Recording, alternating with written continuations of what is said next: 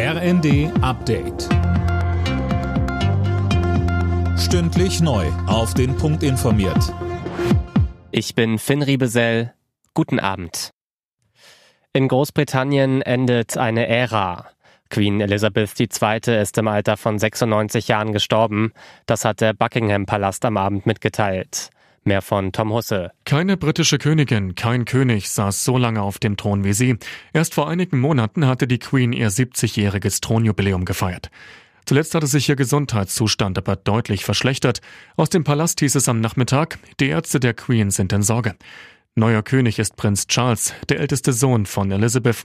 Er und die anderen Kinder der Königin waren heute nach Schottland gereist, um an der Seite ihrer Mutter zu sein. Der Fahrplan für den Herbst und Winter steht. Der Bundestag hat das neue Infektionsschutzgesetz verabschiedet. Das sieht eine bundeseinheitliche Maskenpflicht unter anderem in Bus, Bahn und Arztpraxen vor. Gesundheitsminister Lauterbach sagte, wir werden die Corona-Lage gut im Griff haben.